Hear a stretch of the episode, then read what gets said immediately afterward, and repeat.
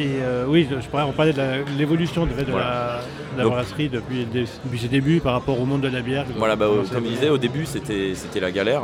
Euh, du coup, la, la brasserie a été fondée par un couple, Aurélien et, et Églantine. Leur objectif, c'était, euh, lui était maréchal ferrant, elle était professeure.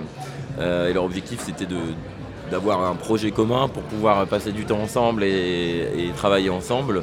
Euh, ça devait être une petite brasserie, c'est ce que je disais euh, aujourd'hui. Bon, euh, erreur parce qu'on est 25 euh, aujourd'hui, donc ça fait quand même, ça fait quand même du monde. Mais oui, évidemment, les premières années, ça a été la galère, que ça soit en termes de financement. Le marché n'était pas forcément prêt parce que nous, on fait plutôt des bières d'inspiration anglo-saxonne, des IPA, donc des bières houblonnées, des bières noires donc qui sont voilà, torréfiées, café. Euh, on a voilà, des, des styles de bière qui étaient peu connus à l'époque. Euh, Aujourd'hui, euh, une IPA, ça parle à tout le monde. Et voilà, il y, a- il y a 9 ans, c'était pas du tout le cas. C'est quoi une IPA d'ailleurs pour tout le monde? Alors une IPA, ça veut dire Indian Pale Ale. On peut raconter des histoires, on peut vous parler des bateaux d'Inde, tout ça. Mais ce qu'il faut surtout retenir, c'est que c'est une bière très houblonnée. Euh, C'est-à-dire qu'on rajoute euh, du houblon alors pendant la fermentation ou après la fermentation euh, avec l'objectif de pouvoir tirer voilà, ces arômes de fruits tropicaux exotiques qu'on peut retrouver dans les IPA. Quoi. Mais voilà, s'il faut retenir quelque chose, c'est qu'une IPA, c'est une bière qui est plus houblonnée. Je pense que c'est voilà, basiquement ce- qu'il faut retenir. quoi. Euh, voilà, bah, pour en revenir, euh, pour en revenir voilà, aujourd'hui à la, à la croissance, euh, nous, je pense que depuis le, le début, on a toujours un peu doublé notre production tous les ans. Euh, Aujourd'hui, on a atteint un plateau, alors ça parle pas beaucoup. Euh, on fait 20 000 hectos euh, en capacité, en tout cas, on a une capacité de 20 000 hectolitres. Alors, je pense que. on mettra un petit peu de temps à les, atteindre, d'autant plus que c'est ce que je disais, il y a de plus en plus de monde sur ce marché-là. Alors euh, moi j'avoue que ça me fait de temps en temps un petit peu peur quoi, quand je vois qu'il y a autant de brasseries partout. Alors je me dis pas que les mecs vont me prendre mon marché, hein, mais c'est-à-dire que est-ce qu'il y aura vraiment du taf pour tout le monde? Et est-ce que c'est vraiment intéressant de se dire voilà, parce que c'est quand même des grosses machines, hein, il y a des gros crédits bancaires et tout ça, et euh, il va falloir que tout le monde euh, vive à un moment. Donc voilà, la croissance, comme je dis, euh, chaque année on a à peu près doublé euh, la production. Et c'est-à-dire que nous, au bout de euh, 4-5 ans, on faisait 2-3 000 hectos. Aujourd'hui, les mecs, ils montent une brasserie et ils sont capables d'envoyer euh, 3 000 hectos la première année. Quoi. Parce qu'il y a un marché qui est prêt. Parce y a- que, ouais, puis il y a- vous avez peut-être défriché, voilà. Alors pas que nous, hein, il y a aussi des Oui, gars non, mais comme vous, euh, voilà, mais bien la- sûr, ouais. cette génération, euh, Bien sûr, Une- mais une dizaine d'années avant, quoi. Tu vois, pour, pour dire que le marché évolue quand même assez vite. euh, alors bon, j'ai pas de j'ai pas de, de data, hein, mais euh, il y a eu vraiment une explosion des microbrasseries. C'est-à-dire qu'on a vu des caves, euh, des bars à bière. euh, voilà, il s'est passé énormément de choses. C'est allé très très vite. Et euh, les gens ont essayé un peu de, voilà, de segmenter ça, c'est-à-dire de faire des caves où il y avait que de la craft beer, d'avoir des bars 100% craft beer. Aujourd'hui, je pense que notre travail, il est d'aller dans, tous les cafés, les hôtels, les restos, enfin tout le, secteur euh, traditionnel et d'aller justement vendre des bons produits. Euh, Aujourd'hui, en France, on a encore du retard, ça veut dire qu'on va au resto, on peut souvent très bien manger, on a des super vins.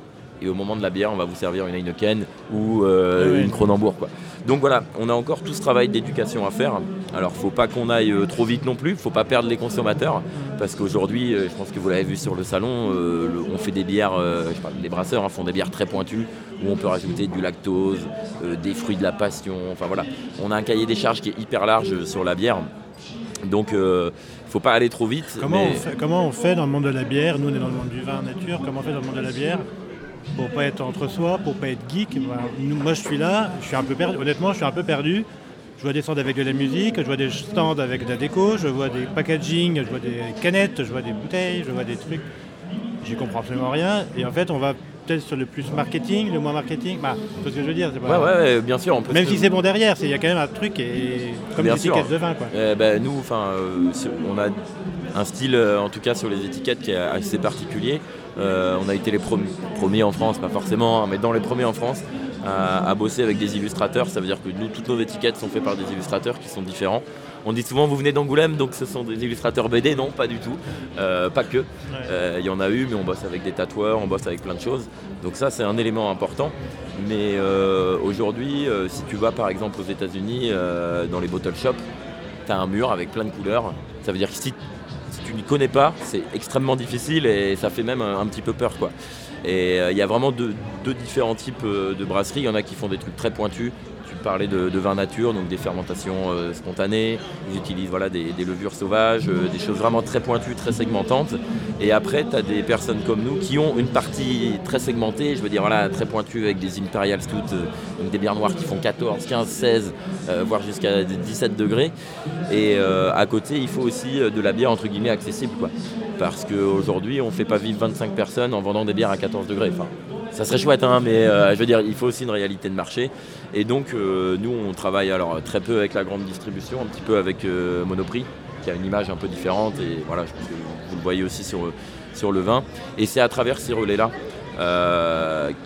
c'est peut-être un peu mal vu, alors Monoprix ça va, mais je veux dire aujourd'hui il va falloir qu'à un moment il y ait des brasseurs qui aient le cran d'aller dans les Leclerc pour vendre des bons produits. Quoi. Parce que si on propose jamais aux consommateurs des bons produits et qu'on leur propose voilà, des bières qui sont pasteurisées, des IPA, euh, donc des bières qui sont plutôt fragiles, qui ont traversé l'Atlantique et qui arrivent en rayon et qui sont complètement euh, cramées, qui ne sont pas au niveau, euh, on sera obligé en tout cas voilà, de, passer par ce levier-là. donc ça peut être des, des chaînes de restaurants comme les Buffalo, tous ces trucs-là. Enfin voilà, on, a tellement à faire encore aujourd'hui sur le marché de la bière. Euh, remonter le niveau. Euh, comme ça a pu être le cas sur le marché du vin. Euh, je, pense que les vins d'il y a un siècle ne sont plus les mêmes vins que, maintenant. Et puis là, en plus, ça bouge beaucoup sur, sur le vin. Mais voilà, on a quand même encore ce, travail d'éducation à faire de manière à ce que quand j'aille dans un étoilé, on ne me serve pas une jupilaire.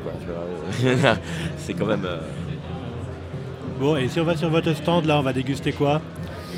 Alors, euh, bon, bah, forcément. bien avec le, euh, thème de la, le thème de la, discussion, de l'échange euh, Honnêtement, s'il y a une, bière à, découvrir chez nous, c'est une bière qui s'appelle la Morena, qu'on brasse à peu près tous les ans, tous les ans et demi.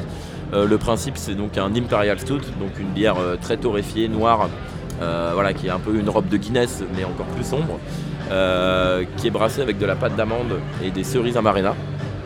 On fait fermenter tout ça jusqu'à à peu près 14 degrés. Et ensuite, on fait vieillir ça en barrique de cognac euh, sur lit de framboise. Donc c'est vraiment, à mon avis, voilà, un vrai dessert liquide. On est sur des notes euh, fruitées, cacao, chocolat, et tout avec la vivacité et l'acidité euh, du fruit. Donc cette année, en plus, par chance, on a fait des déclinaisons dans plusieurs barriques. Donc c'est le moment de venir au stand pour découvrir un peu toutes ces déclinaisons. Impec. Eh bien, merci beaucoup. Allez, merci. Et puis merci de ton explication. Ouais, pas de. Au revoir. Au revoir.